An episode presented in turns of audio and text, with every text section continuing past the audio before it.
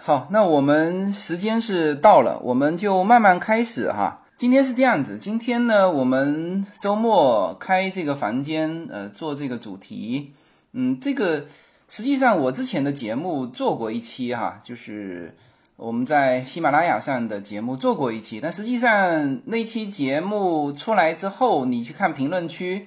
呃，就各种争议哈，所以呃，我觉得嗯，应该。呃，通过这个 Clubhouse 的方式，呃，我们可以更多的人参与进来，然后大家就正反两面嘛，一起来探讨我们的饮食结构。那今天是我们请到了我们的汤工哈，这个汤工是呃我们洛杉矶呃大家很熟悉的我们的听友。然后其实上一次我在做那一期节目的时候。我就有很多的问题请教过汤公，因为汤公是本身现在是一个生酮饮食者，哎，来汤公给大家打个招呼吧。哎，大家好，我是汤公。那汤公是，呃，他生酮饮食已经几年了？啊，我其实是这样的，我我我其实生酮饮食应该严格意义上说应该是二零一八年才开始的，到现在大概是三年的时间。那那实际上我在二零一八年之前，呃，我我做间歇性断食的时候，我其实并不了解生酮。然后后来我我在一八年开始接触到生酮之后，我才知道原来其实我在做的间歇性断食实际上就是一个生酮的过程，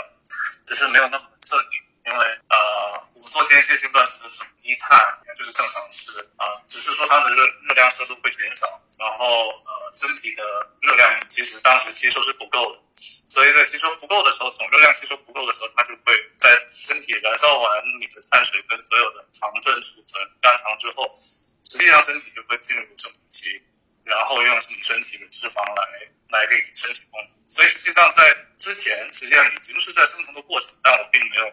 真正意义上的 follow 生酮的这个年之后，大概二零一八年的六七月份吧，才看到生酮的东西，我才开始慢慢尝试。对，所以从一八年到现在，大概三年完全生酮。的的，时间大概是三年。对，我其实呃之前有听过大家说生酮哈，呃，因为我们不是有做这个叫牛油果油嘛，所以当时我们做牛油果油之后，哎，就有听到生酮呃的这个，但是我们我自己是呃完全不了解。那我之前也是接触了一个人，就我的一个朋友，原来他非常非常胖嘛，就是他大概是五十多岁的。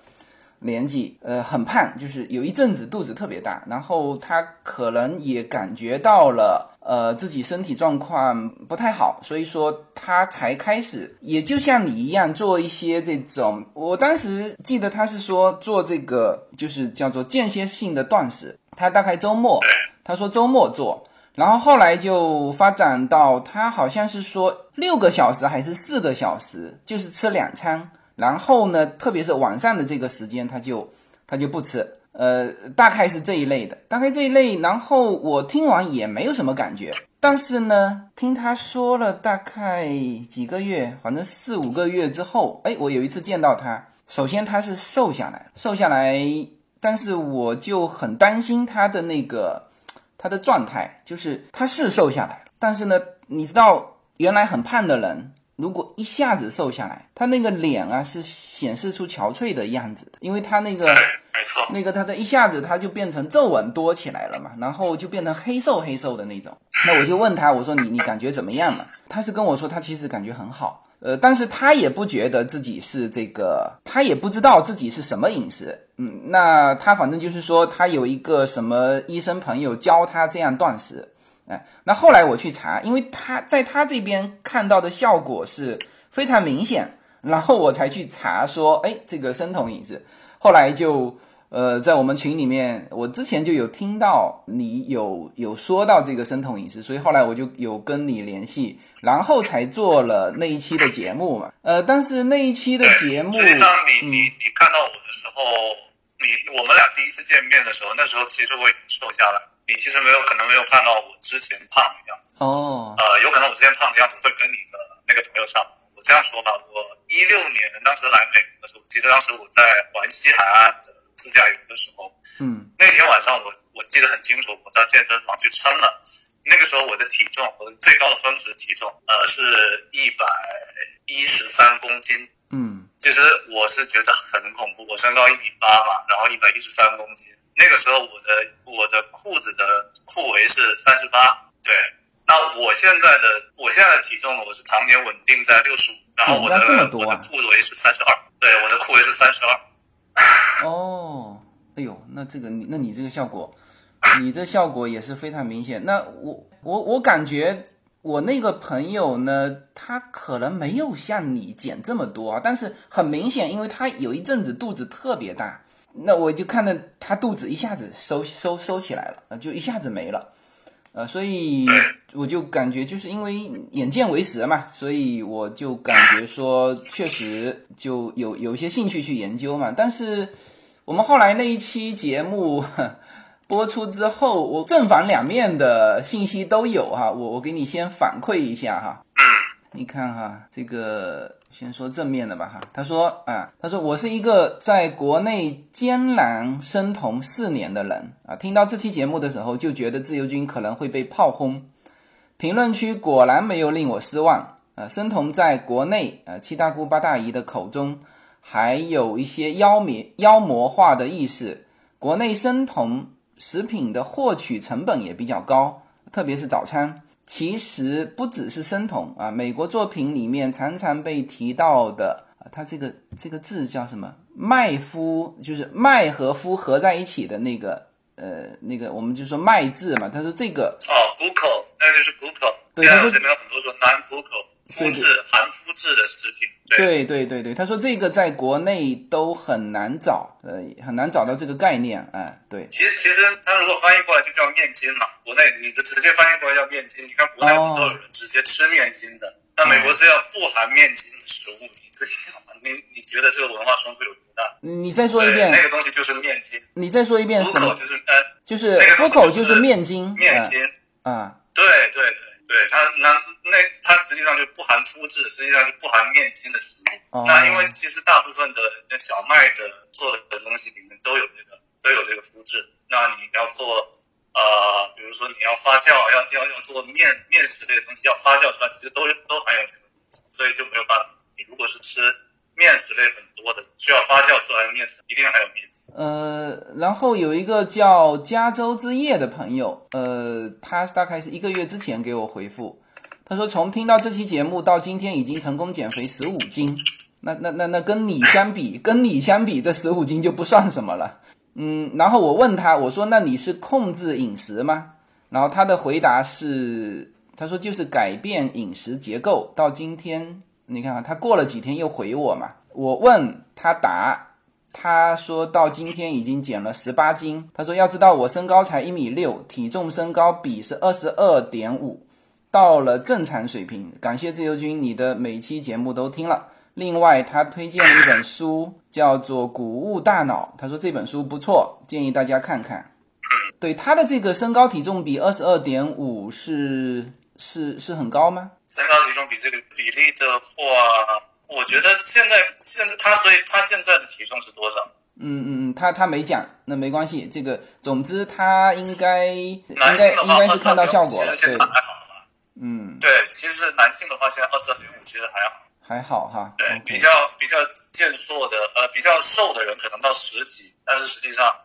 正常的男性的话，十八到二十三、二十四都还算正常，就看起来整个身身身体看起来不会显得很臃肿。OK，呃，然后这些都是正面的反馈哈，那也有质疑的声音，哎，比如这个哈，他这个他说到一个酮症酸中毒，了解一下，不能把时尚当成健康，哎，你你你知道这个酮症酸中毒吗？我知道酮症酸中毒的话，其实它是。它这个血液里面这个铜值的浓度太高，到一般到百呃十三点几吧，嗯，到十三，我记得十二点几还是十三点几以上，那就是会属于铜在中毒。但是呃，我在实践的生酮这段时间里面，其实还有做断食，甚至有做呃最高的时候做九十六小时断食，九十六小时断食也就是五天不吃饭，完全不吃东西。那理论上九天呃五天不吃东西的时候，你的体内是没有任何能量是。等于说全身就是一直在消耗你的脂肪，因为你的肝糖一定是消耗掉了，就你身上的糖类基本上在呃十八到二十四小时就消耗完了。嗯消耗完了以后，它会从肝里面拿肝糖，肝糖大概在呃四十八小时你也已经消耗了，所以你如果完全两天不吃任何东西的话，你身上所有的碳水化合物、糖类基本上都已经代谢完了。哦这个时候，身体就强迫身体一定要进入酮症，一定要开始啊、呃分泌你的身身体的脂肪，然后产生酮体。那酮体浓度越高，当然它的这个呃，你在你如果去测血酮的话，你就能测出来你的酮值的浓度比例。那我最高的时候做到呃五天断食的情况下，我最高的酮值也只到五点几，嗯离酮酸中毒离得还还还还很远。哦那酮酸中毒一般是出现在呃，如果你是在糖尿病的情况下，而且你在同时服用呃，就是呃糖糖尿病的那个药，就是它是控制你的那个胰岛素的嘛。你本身已经在控制胰岛素情况下，你这边又在吃又在做生酮饮食的话，这种情况下是有可能出现呃那个酮酸中毒。所以呃，在生酮饮食上有很多人很多的医嘱上面说了，如果你是在啊、糖尿病二期啊、或者或者糖尿病早早期偏偏二期的时候，如果你要做生酮，你一定要咨询一下你的医生，你要你要告诉你的医生你现在在做生酮饮食。那么因为生酮饮食的情况下，你的这个你的胰岛素其实它的胰岛素的水平就会降低，会自动降低，你就不需要再去打再再去打那个，因为它因为有很多人那个糖尿病其实是呃胰岛素阻抗。它已已经已经是胰岛素已经没有办法把你的血糖降下来。但是如果说你在生酮饮食的过程当中，其实它它身体会重新呃诱发你的这个胰胰岛素敏感性，你的胰岛素会自己自自己生成，会自己分泌胰岛素。如果你再打胰岛素的话，胰岛素浓浓度过高的话，那就很有可能会到后面你会出现酮酸中毒这种状态。所以这种情况下才会出现，哦一般正常的时候不会出现中毒。对。OK，那就你刚才说到的，就是第一呢，就像你当时断食五天，就是逼的自己的身体进入那种酮的状况嘛，这种情况你的呃指标也才是五，而酮离酮酸中毒还有大概一半多的这个这个这个距离，对。那也就是说，那除非是这个人本身他有其他疾病，就比如说糖尿病，然后再加上这种长时间的断食或者是呃酮症的这种，才可能出现这种酮症酸中毒，是吧对对对对对，？OK OK，那那那这个这个了解了。那就是说这种情况，我估计应该是国内或者说嗯反对生酮饮食的一些文章有写到，呃，所以他就他他肯定是不是自身有经历过这个，只是点到了这个东西，嗯。没错没错是这样的。呃，然后还有哈，还有这个反面的声音哈，生酮饮食并不是值得提倡的饮食方法。呃，低碳水、高蛋白质、高油脂的饮食方式并不健康。这个，呃、然后呃这，句话就有点问题，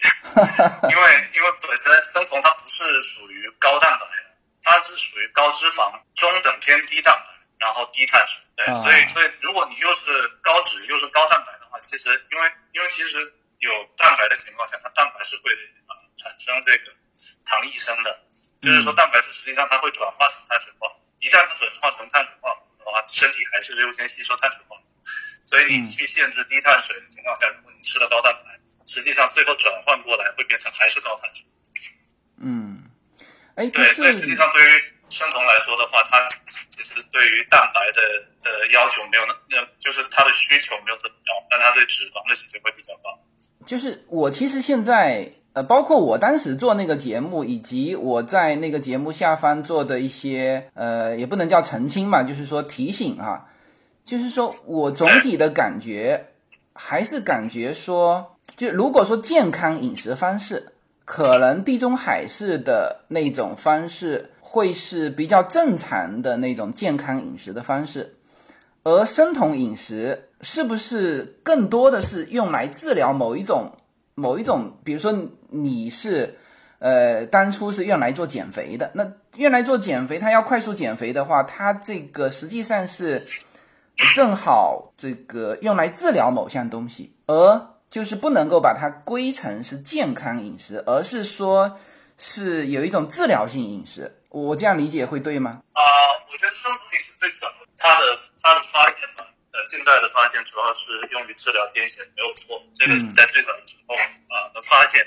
当然，在呃大概七十年到八十年代呃的时候，因为啊美国的这个呃国家营养学会对于整个整个营养食谱做了一个做了一个指导，那个时候就强调大家要吃大量的蔬菜，然后吃大量的碳水，然后减少摄入，会对会对呃心血管、高血压、对对肥胖产生，就是如果吃高脂的话，会会产生很大的影响。所以在那个时候，其实整个饮食结构变化，在在七十年代的时候，全球的饮食结构发生变化。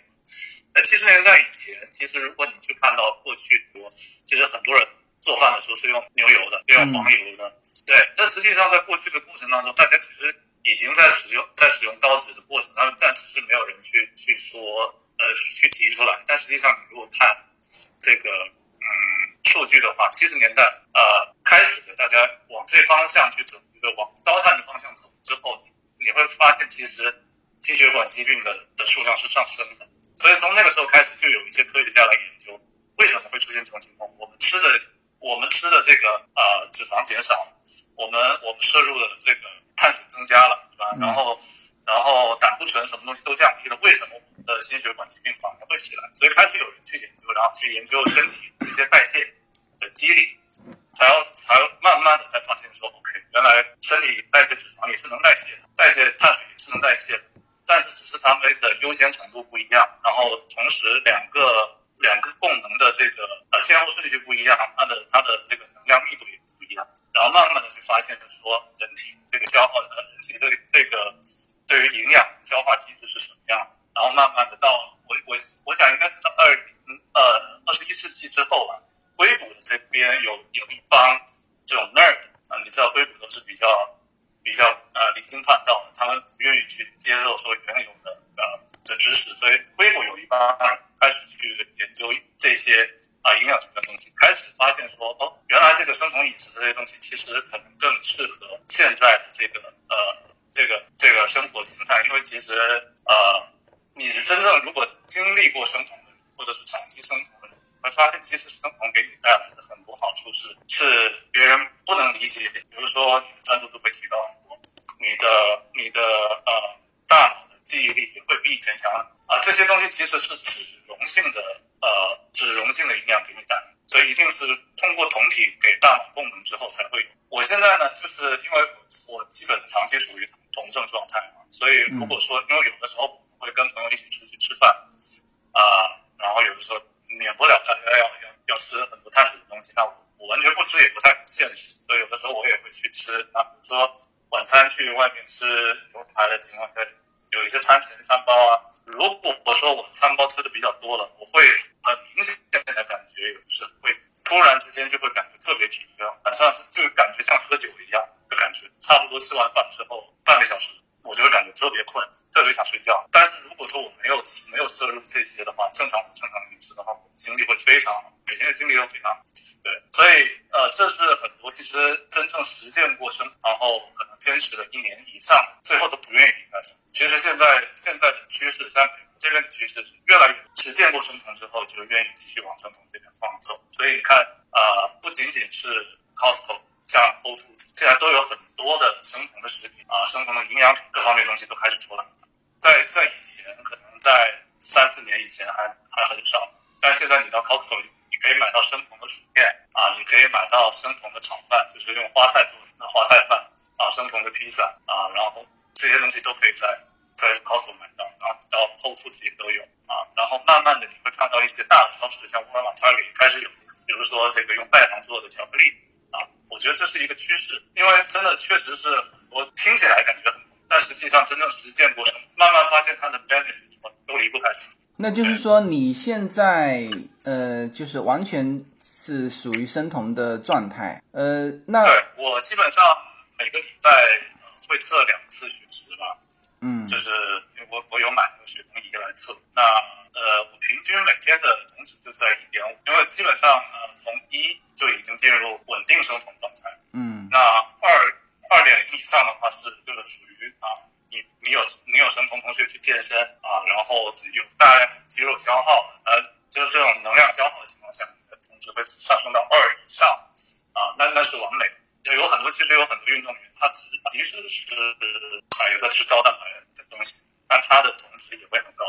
只要它的碳水摄入量不是很高的话，它的它一旦一旦运动起来了，所以那个叫健身生酮，大概在二点零以上。平均的生酮的，我平均的每天的酮值在一左右，一到一点五这样子。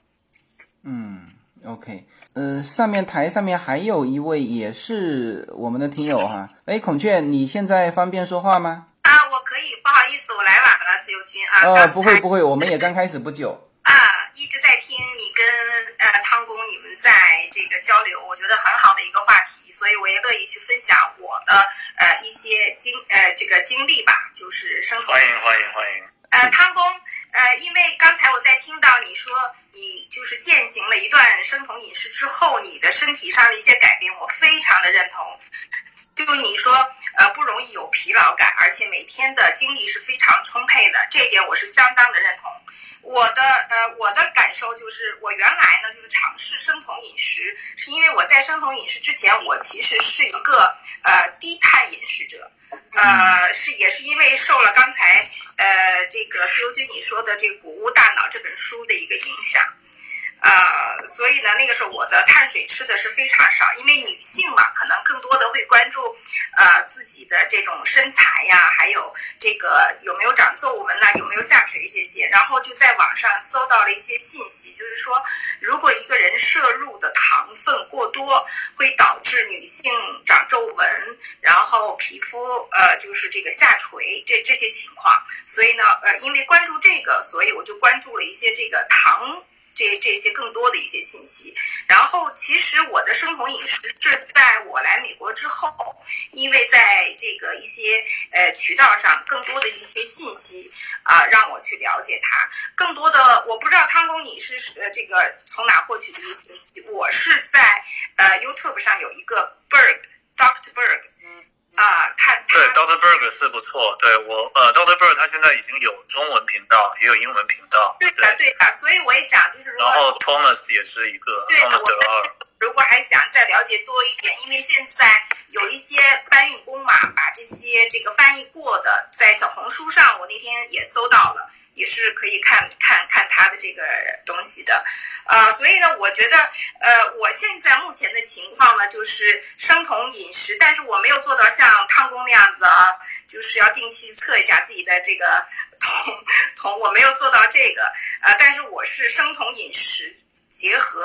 呃幺六八的一个断食，间歇性的一个断食，我并没有像你那样做到说断食有五天那么长，我是呃，现在我的这种幺六八已经。是我的一个日常的一种呃进食方式了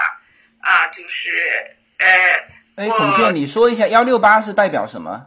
幺六八呢，就是说十六个小时断食，然后八个小时进食。哦。我原来的进食频率是一日三餐，呃，从幺六八之后呢，就变成了一天是两餐，也就是说你一天两餐是集中在八个小时之内完成。呃，也就是说，我晚上六点钟吃完饭之后呢，我早第二天早饭是不吃的，然后只吃呃午餐和晚餐，呃这样子就就是这样。我现在就是已经非常适应这种节奏和频率了，啊，而且我也没有觉得我的身体方面有一些什么不适，呃，因为他这种生酮饮食可能在刚开始的一到呃三天吧。啊，可能是你的一个调整适应期。等了过了这段时间之后呢，你的生酮饮食其实没有，我觉得没有很痛苦的一个过程。包括这种间歇性的幺六八断食，呃，因为呃，其实汤公为什么说我们吃了太多的这个碳水之后，你更容易这个疲惫，更容易犯困，而且我不知道你有没有这种感觉，就你吃的碳水越多，你越容易饿。呃，其实这就是碳水它这种物质本身的一种特性。我之前呢有一个闺蜜，她呢就是特别喜欢吃，她是这个山西人，喜欢吃面食，喜欢吃呃面包啊、麻花呀之类这这些高碳水的东西，所以呢。啊，她呢，就是我们经常晚上聊着聊着聊着天，到了八点半的时候，她就说不行了，我要我困了，而且她每天中午她还要吃完饭以后，他就要休息，就要睡午觉，就特别容易犯困，啊，是这样的一个一一个情况。然后呢，我每天呃这个早晨不吃不吃饭的情况下呢，我就会去去去吃这种生酮生酮饮食里面大家都耳熟能详的一种东西，就是这个防弹咖啡嘛。呃，就是在这个呃咖啡里面加上这个 MCT 油，这个 MCT 油呢，它呢是属于这种中链三酸甘甘油脂呢，它呢是它的吸收和代谢率要比那种长链的来得快，所以呢，它更能帮助生成酮体啊，能就是呃增加你的这种饱腹感，帮助你去燃烧你的脂肪。呃，我当时去做生酮饮食的时候，可能跟汤工不太一样。汤工可能主要是可能是会呃，这个侧重于这个减肥这方面的一个需求。我呢，在我生酮饮食之前呢，我当时的体重是一百零八斤。啊，我大概就是不到两个月的时间，可能就是一个多月的时间，我已经从一百零八斤降到了一百零一。对，就是现在你看到我的状态，自由心就是这样。对对对对，我我你那天就是离开一路小跑跑回你的车子，我还跟那个叶子说，我我说我这个孔雀这个状态很好啊，这个非非常的年轻化。对对对，嗯。啊，因为真的，我觉得就像那个汤工说的，我的头脑很清晰，而且我原来晚上的睡眠时间大概就是八个小时到九个小时，我是非常能睡觉的人。但是我现在基本上我六个小时我就完全可以，而且中午也不用休息，也也也不用干干什么的，特别好的一个状态。而且我的呃，我我发现我一个改变是什么？我我不脱发了。我原来脱发很厉害，而且呢，我的皮肤我觉得也比原来也也好很多。嗯，那么就是说你现在是两餐，其实蛮多人到美国之后都有往这个两餐转换的一种一种现象。我其实原来在国内也是三餐，呃，那当然国内因为我们大公司吃食堂嘛，这个你这个到了饭点你必须要去嘛，是不是？对。那美国这边呢，它相对时间自由，然后，但是我早餐还是有吃，因为，呃，但是我是主午餐不吃，就是我可能更，我比你更接近那个八小时嘛，那你好像是更多是四小时，因为你如果是午餐和晚餐的话，因为我在其他的资料上有看到生酮饮食，好像是吃饭就是四小时。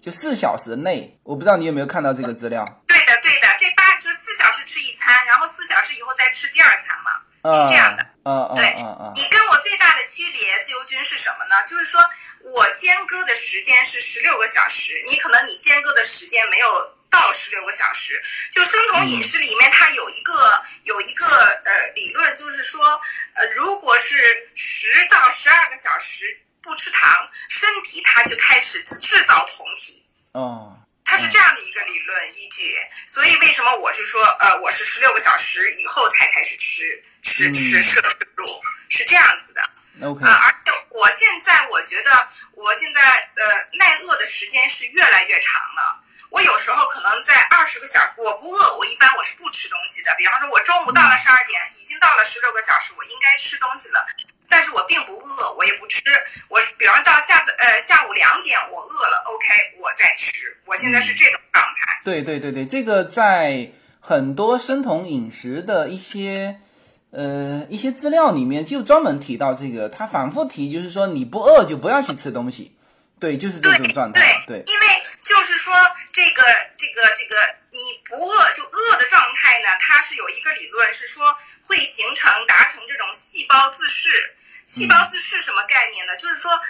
人人体本身有一个功能，就是它可以回收旧的呀和损坏的这些体内的这些呃材料，来清洁各种什么细菌呐、真菌之类的。其实这个呃也可以理解成一种身体的自我清洁，它对什么大脑啊、神经啊、呃心脑血管，它都会有一个保护作用。我好像听你说，你是在生酮和非生酮之间，你还就是你还有转换是吗？就是说你并不是那么严格执行生酮。我好像，我我我是这样子，我比较严格的是，我是控制我的碳水的摄入。嗯。但是呢，我的脂肪呢，可能吃的没有，就是他要要求的是脂肪达到百分之七十五，蛋白达到百分之二十，所以我。是在脂肪、脂肪包括蛋蛋白这边，因为我本身是一个呃这个摄入量不是很多的一个人，所以呢。呃，可能这个对我来说，我可能摄入的不是不是很够，所以我我不像汤公一样是一个完全的一个生酮 践行者。你摄入量不是很多，是因为因为你的运动不多吗？如果你运动很多，那你的摄入量太少，可能也难以平衡吧。嗯，你看我呢是这样的，自由军，我在疫情之前呢，我是每天都要去打羽毛球的，这个你是知道。嗯。后来。疫情影响呢，我没有去打羽毛球，但是恰恰在疫情期间，我开始了我的生酮饮食，所以呢，我基本上是我从一百零八斤到一百零一斤，我完全是在没有任何运动的这种情况下的体的变化。后来呢，我大概是在呃一个月之前，我又开始打羽毛球，啊，当然这个羽毛球都是在空腹的一种状态下去打的羽毛球。所以我完全没有说是我打羽毛球，我体力不支啊，完全没有这啊。所以我在打羽毛球的这个过程当中，我依然是坚持我的这种呃幺六八的这种间歇饮食，呃间歇性的这种生酮饮食。我我只只是早晨起来我喝一杯防弹咖啡，我就去打球去了，就是这样子情况。嗯，回头我我得找一个防弹咖啡，我要试试看，这到底是一个。哎，呃，是一个什么样的？我听听你们说了很久了，对。其实蛮简单的，酒精只是说，其实我们说防弹咖啡说的这个词好像很邪乎，其实它就是一个咖啡里头放油。哦，咖啡里头放放油，放什么油？就是这个 MCT 油，它是属于中链的一种三酸甘油脂。这种油脂呢，它的代谢能力要高于这种长链的啊三酸甘油脂。一定要配合这种 MCT 油。哦哦，你这样讲我还是没感觉，我回头还是要去去去去看一看，或者买一个看一看。对，嗯嗯嗯嗯，对对，我现在就是每天早餐我就是呃喝这个防弹咖啡，呃这个基本上这一上午就搞定了，就没有问题。对，哎，唐工，我问你一下哈，就是说现在对于生酮饮食比较警惕，或者说有一些质疑的。呃，都有说到一个，就是说，就是生酮饮食不好坚持。然后呢，如果你坚持不了，在生酮饮食和正常饮食之间切换的时候呢，你反而会造成你的这个大量摄入呃油脂，反而会变胖，或者是反向的效果。有这种说法吗？那个孔雀，你知道这个这种这种说法吗？哦，这个说法我倒没有。呃，了解的太多，嗯啊，我相信可能会有这种情况。我也有听到说说，大家就有一些人呢，刚开始践行这个生酮饮食一段时间之后呢，他们呢就是开始爆碳，嗯，就是大量摄入这个碳水化合物。呃，我相信会有这样的一个个例。嗯嗯，哎，汤工，你刚才掉线了，你刚才掉线了。不是掉线了，我不知道为什么，就刚才我我要说话的时候，他就没声音。就我显示这边也不会跳声音，所以可能是连线的问题。嗯，对对，其实我刚才也一直有在有在听啊。那个呃，其实呃，就是说，如果你是在长期生酮之后，再偶尔去呃转化一次碳水，然后我们叫爆碳，嗯啊，就是突然之间吃很多碳水。其实我跟我爱人呃。也有在做这样的一些动作，偶尔的去爆一次碳。其实偶尔去爆一次碳的话，影响不会很大。这也是为什么我会去坚持测我的这个啊血酮的原因啊。我们正常平时的呃酮值在一到一点五之间，呃，我我跟我爱人都这样。那如果呃比如说我们出去吃点呃吃点碳水的话，爆一次碳的话，会会迅速的下降啊。基本上当晚回来的话，你去测酮值，基本上就零点一或者零。你就已经出酮症了，嗯，但是如果是长期呃生酮的人来说，只要第二天你不要再摄入大量的碳水，啊，到第二天晚上再测的时候，我们的酮值基本上都回到零点零点六到零点八，就已经接近到健康酮症的状态。然后第二再再到第三天的话，基本上就是都在一点零以上，就回回回复回去了。所以身体已经大概已经适应了这这个过程，就不会出现说回不去的状态。对，嗯。好，好，好，好，好。那这样子哈，就是因为呃，我们刚才一进来就很快速的进入那个生酮的比较比较细节呃的里面去。那很多人可能嗯对生酮饮食，包括地中海饮食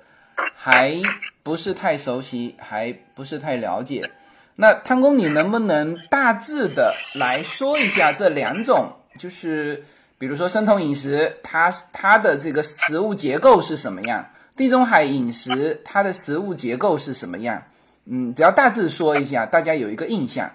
OK，呃，生酮饮食的话和地中海饮食其实是呃两个呃，不能说完全。完全不一样，但是有一些类似啊。那呃，生酮饮食的原则上，它是要求你的结、你的饮食结构里面要百分之七十到七十五的脂肪，然后啊百分之二十左右的呃蛋白质，然后你的每天的碳水摄入量是要控制在百分之七到百分之五以下啊，当然越低越好。呃，这么一个一个饮食结构，那它实际上是因为。呃，是是想通过呢减少呃碳水的摄入量，让身体强制的去呃转化脂肪，用脂肪来供能。呃，因为其实它的理论理论依据其实是根据跟这个呃，就是说三大供能的这个能量密度有关。就是说，如果说你是你是吃碳水，呃，一克碳水大概能产生四卡的热量。一克脂肪大概能产生九克啊九卡的的热量，实际上脂肪的的能量密度是更高的。但是因为碳水呢，它实际上是里面包含的是单糖啊，是有很大的很大一部分是葡萄糖。那葡萄糖是可以直接被血液吸收的。那当你当你同时摄入了这个碳水跟脂肪的时候，一定是先去消耗碳水的。那这种情况下呢，它的它的这个如果它能量够了之后，它就把脂肪囤积起来了。嗯啊，身体上是会把碳水去转转化成脂肪，所以你吃这大量碳水的时候，你实际上很可能是第一，你如果吃到脂肪了，脂肪会存下来；第二，碳水吃多了，多的部分它也会转化成脂肪，因为脂肪的储存啊能量的这个能力是比碳水要强的，所以当身体它的它的每天的这个热量摄入已经到的情况下，再摄入的情况下，它所有的碳水它就转化成脂肪。嗯，这就是为什么在过去高碳水的情况下人很容易胖的原因。对，那正因为呃生酮看到了这一点，所以我就减少碳水的摄入，我就让身体来用脂肪来作为我的供能。那脂肪供能呢，它不像碳水会直接被血液吸收，它需要通过这个肝去分泌啊分泌成酮体之后才可以为身体供能，所以它的这个转化的过程会比较慢。所以呢。呃，它相对来说，它的功能不像碳水这么直接。同时，因为它的这个过程比较慢，所以人也比较不容易饿。嗯，啊，这也就解释了为什么生生酮的人好像吃一点点就饱了，然后不也不怎么会饿。就刚才孔雀的分享过程当中也提提到了这一点啊。所以这个我觉得这个是这是一个生酮的一个基础理论吧，就是说，呃，它是针对于这个呃饮食结构里面的这个能量的比例。嗯，呃，不一样。那地中海饮食其实呃更多的是一种怎么说呢？更加偏向于呃原形食物，各各东西东西吃的是原形食物，然后吃的偏有机的食物，然后它有大量的高纤维的东西。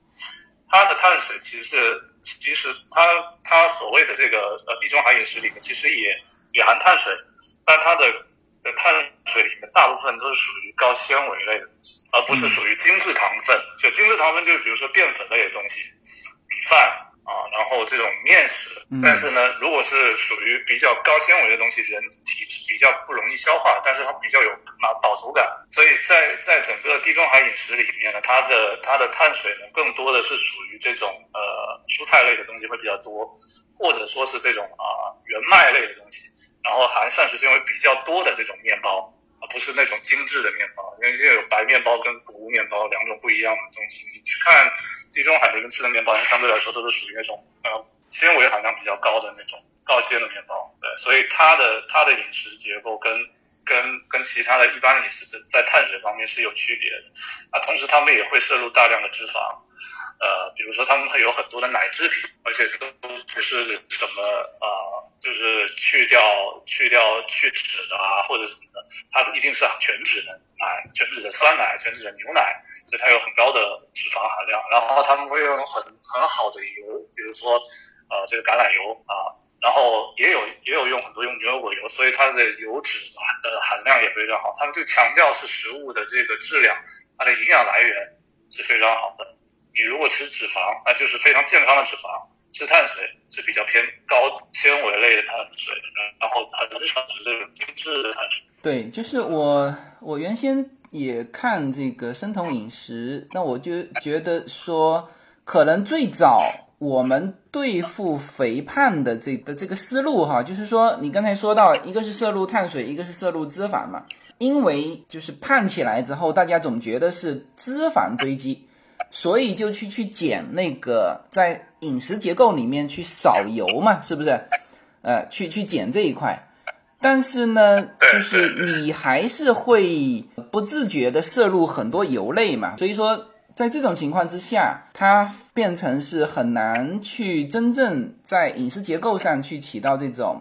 呃，减肥的这种目的，但是如果按照生酮饮食，它实际上是抽掉另外一个板，是抽掉就是就保留脂肪，甚至还加大脂肪，但是是抽掉了碳水这个板，呃，然后就形成了这个你刚才说的酮体的，因为同体的状态，对。嗯，是的，因为因为实际上，呃，因为身体它一定是优先吸收碳水，因为它比较容易直接进入血液，它通过葡萄糖，它生成的单糖，它是直接可以给身体供能的，所以对于对于这个爆发性的这种这种体力需求的话，它可能需要大量碳水啊，它它才能够才能够快速的让让身体进入状态啊。那其实，在呃在古代，可能就是需要体力劳动的人。那他们需要大量的爆发性的这种体力，那它通过碳碳水摄入之后，它可以快速的供能。对，那脂肪呢？因为在你知道，在过去的年代，能吃上麦就不错，要吃上肉就很少，吃上肥肉更少。所以实际上，在古代大家吃的脂肪是很少的，只能通过大量碳水来补充体力嘛。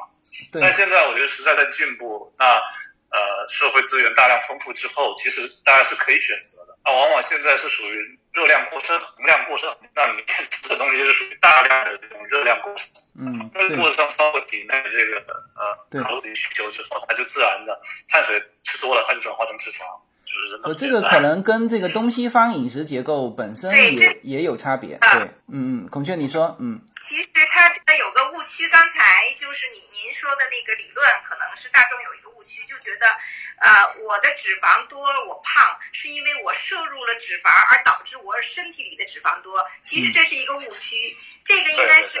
入了更多的碳水，然后呢堆积成脂肪。这个脂肪和你摄入的脂肪是完全是两回事，可能有这样的一个误区在里面。嗯，所以我我女儿知道 Kitty 嘛，她这个她很瘦，然后我那天领她去医生那边去，医生那说你让他要多吃白吐司。我说还要多吃肉，他说不是，吃肉是减肥的人才吃肉，说增肥要吃白 是要多啊，要多吃碳水。嗯，我想发表一下 不同的意见，可以吗？嗯，好的，好的，好的，嗯，可以啊，欢迎。就这个生酮饮食呢，我觉得是，就说最近有一些研究，其实发现了确实可以，就说帮助我们减重，但是生酮饮食其实对我们身体上面。是一个非常大的 challenge，呃，我们这样说吧，其实我们身体其实还是需要糖的，比如说我们的脑部，还有我们的这个血红，呃，这个血呃红细胞，它是需要这个糖的。当然，我们身体也是自自身能够合成糖，比如说我们的肝脏会呃有一种方式叫 gluconeogenesis，就是这个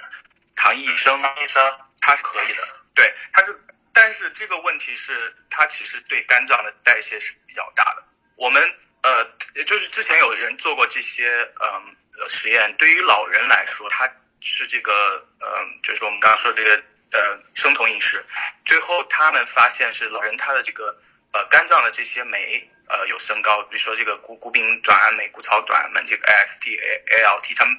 正常是应该在肝里面，完这个以后，因为肝脏的代谢它。引起了一些肝脏细胞的一些呃凋亡吧，或者是一些一些问题，它在它的血液当中检测出来了这个谷丙转氨酶和谷草转转氨酶，这个一般来说是代表着这个肝脏它是代谢呃比较大。那么同时我们刚才又说到了这个，嗯，刚才这个 York 这个朋友他刚才提到了，就是每次吃了很长时间生酮饮食，结果。呃，要爆碳，你比如说吃了一些米饭或者怎么样，其实这个过程你会感觉到你非常困，因为你每次吃这个糖的时候它会困，这是因为我们胰岛素的分泌的时候，它会促进呃，就是五羟色胺的这个合成，它进一步可以变成褪黑素，然后让自己让我们的人体产生睡意。就是每次在分泌胰岛素的过程当中啊，因为你你很长时间你不吃这个糖了，是你你在吃了一个这个非常大的做一大碗米饭的时候，你的胰岛素会会狂分泌，那这个时候分泌的时候，你你就会很困。啊，那这个这个过呢是是是刚才你说的，然后同时我想说的是，我们的人的这个血管它其实并不喜欢我们的血糖一会儿高一会儿低。那么呃，这个我们叫做 glucose fluctuation，它其实会影响到我们的这个一氧化氮合酶。就一氧化氮合酶，它是让我们的血管呃舒张的，它会产生一氧化氮这个气体，而且一氧化氮这个气体它是非常重要的，它是调节我们的血压，调节我们的这个血管的舒张。但是 glucose 它这个 fluctuation 它会影响到一氧化氮合酶的这个活性活性啊。那这个时候其实我我的我觉得就是说，你可以长期坚持这个生酮饮食。可是你偶尔会爆一次碳，或者是你偶尔会会没有那么注意，因为我们人都是就说行为上面不可能能够去控制的那么好。那么这个对你来说就是一个 challenge，你的这个你的这个血管当中就是出现了这些问题。那同时呢，我也想说，就是生酮饮食它其实还会影响到我们内内环境的这个稳态。就说你如果说长期坚持的话，呃，我觉得呃你只要能形成一个稳态，那可以。但是如果说呃你你你不断在调节你的这个身体，而且你你过快的，我们很多人就说，呃平时是正常饮食，忽然我决定我要生酮饮食了，其实对于身体是一个非常大的冲击。你年轻的时候可能还不觉得，可能到年年纪大了以后，你的这个长期对身体的影响还是非常大的。所以说，嗯，我觉得的话，就说吃饭还是就就是怎么讲，嗯，不要太极端，就是你可以去慢慢的调整。但是不能够就说一会儿东一会儿西，这样的话对你的身体会非常的呃非常大的冲击吧。我就说这么多。这点上，其实我可以大概分享一下一个一个呃大概我的一个一个经历吧。因为其实，在一八年我开始决定做呃生酮饮食的时候，其实我有一点点的心理的有一点点比较难接受，是因为其实我原来一直是一个很喜欢吃面食的人。我虽然是福建人，但是我从小是爱吃面食的人，所以呃，在在生酮之前，我之前有讲，我大概是用了一年左右的时间是做断食的，就像孔雀讲的断食。实际上，我当时是从呃十六八断食，一直到开始一日一餐。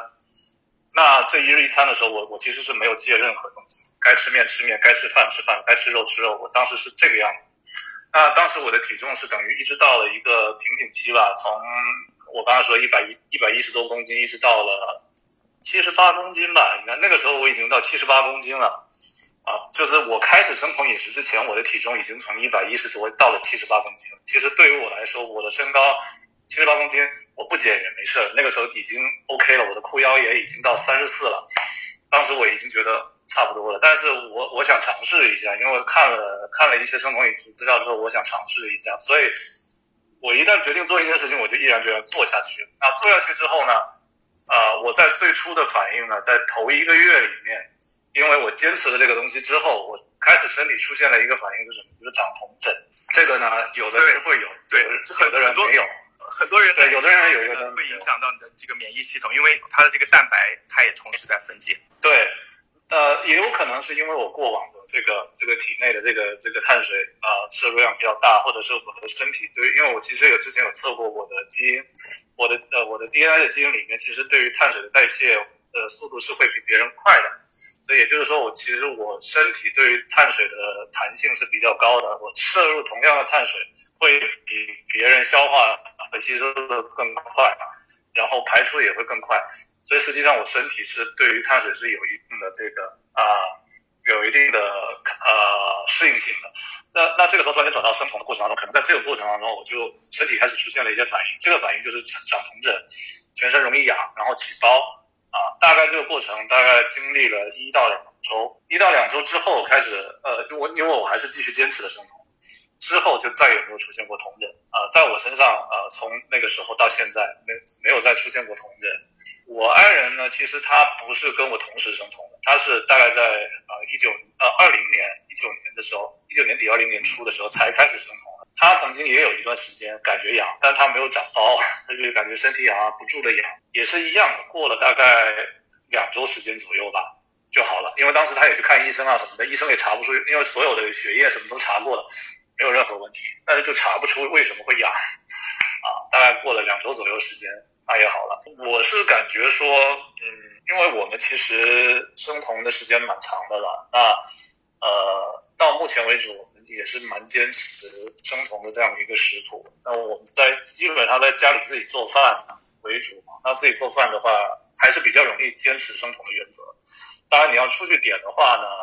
呃，你去中餐厅就肯定比较难，因为中餐的这个这个菜里面或多或少都是会有呃面粉或者淀粉或者是糖或者什么，就没有办法。如果去西餐的话，其实还好，还是比较容易去做做做生酮的这个这个处理。